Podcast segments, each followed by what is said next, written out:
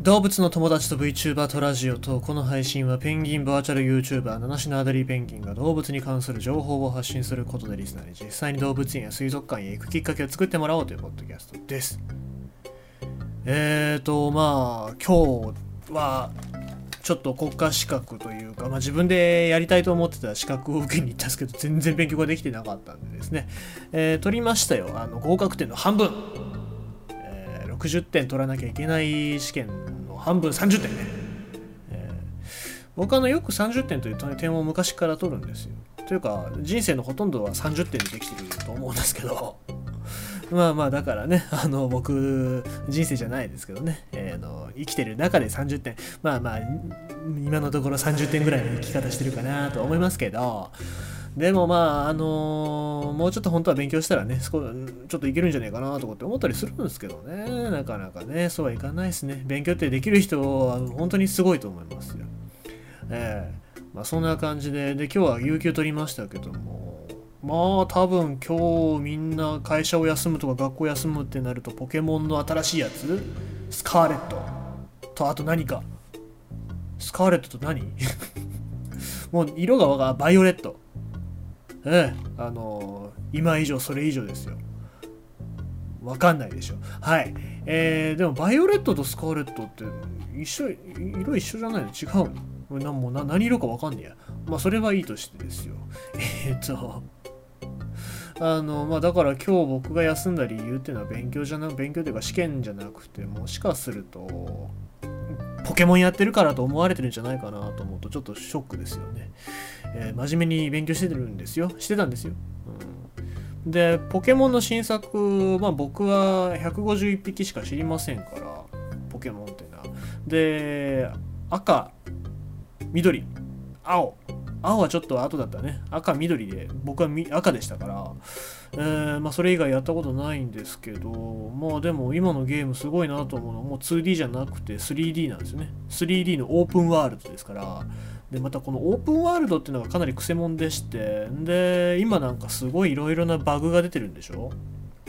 うん、難しいですよね、えー 3D のゲームしかもオープンワールドっていうとどこにでも行けますからそういうところでなんかね、えー処理落ちをしたりとかあなんか消えちゃったりとか とんでもないことになっちゃったりみたいな、えことになってしまいますからね難しいとは思いますけどもまあまあそれが作れる会社がね日本にあるっていうのはちょっとあの感心しておかなきゃいけないかなとは思いますけどね、えーまあ、皆さん楽しんで、えーポケモン好きな人は楽しんでいただければいいんじゃないかなと思いますよ。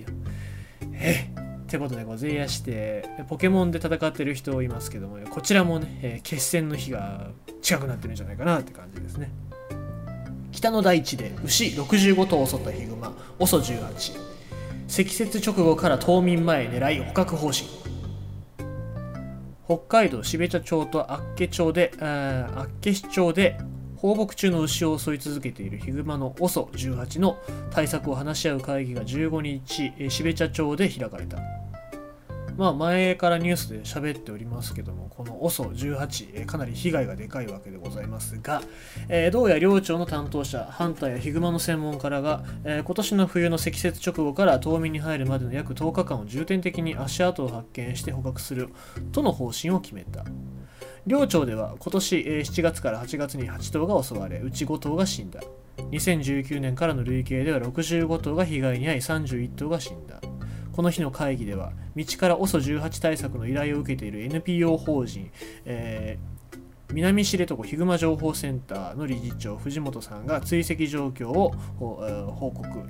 捕獲はできていないが痕跡などから移動経路や行動特性が明確になってきているとし足跡が残る積雪機が、えー今年最後のチャンスピンポイントで探し出したいと説明4カ所の重点監視区域を明示し、えー地域住民などへ協力を求めたということでございます。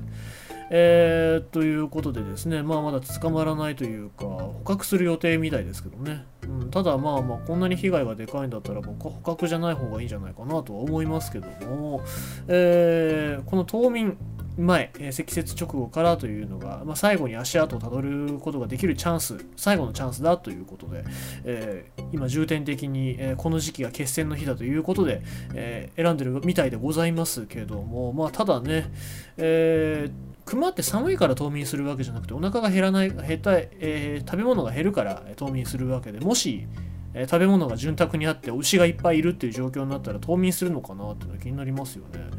えー、でまあまあまあおそらくこれから先人間とこの OSO18 の戦いということになってくると思いますけども果たして、えー、この年中に OSO を捕獲したりとか射殺する、まあ、排除することができるのかっていうのはね気になってるところですけどまあこれもし捕獲したり射殺ができたらこれはね一つ町おこしというかなんか名物になっちゃうのかなっていうあの三家別熊事件みたいな感じでですね、うん、っていうのは気になるところですけども。まあまあ被害がたくさん出てますから、まあ、そこら辺は度外視してとにかく排除するっていうことを優先してほしいなと思いますしまあそのまま放置するとそのうち人なんかも襲ってしまう可能性もありますから、えー、そうなると大変ですからね、えー、まずはしっかりと人間の力もうフルで活用してドローンでも何でもいいから使って、えー、しっかり排除していくっていうのが大事かなと思います。はい。で、まあ、愛護団体の人とかもギャーギャー言ってるみたいですけども、まあ、これはもう、処分というか、まあ、対応した後でね、えー、言っていただければいいかなと僕は思ってます。ということでございまして、今日のニュースは、OSO18 との決戦迫るということでございました。